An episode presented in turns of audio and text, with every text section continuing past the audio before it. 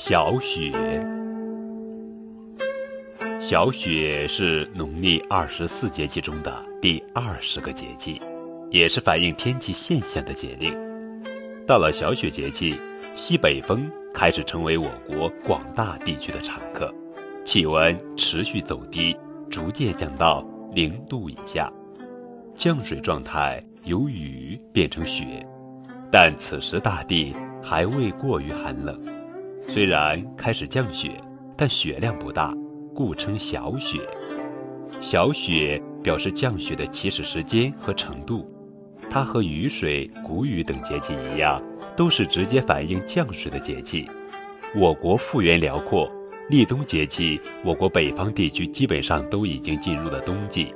到了小雪节气，长江中下游许多地区陆续进入冬季，呈现初冬景象。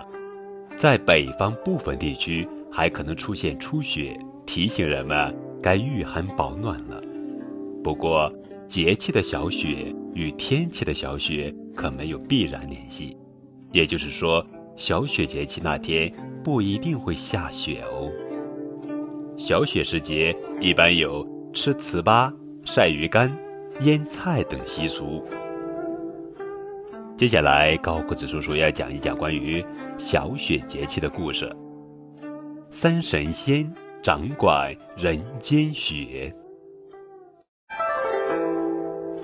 传说人世间飘落的雪花是由天宫中的三位神仙掌管的，他们分别是周琼基、董双成和孤叶真人。其中，周琼基掌管芙蓉城。董双成掌管筑雪琉璃净瓶，每逢需要下雪的时候，天空中就会彤云密布。掌管筑雪琉璃净瓶的董双成照例准备好瓶内的几片雪花备用。接下来就轮到孤叶真人上场了。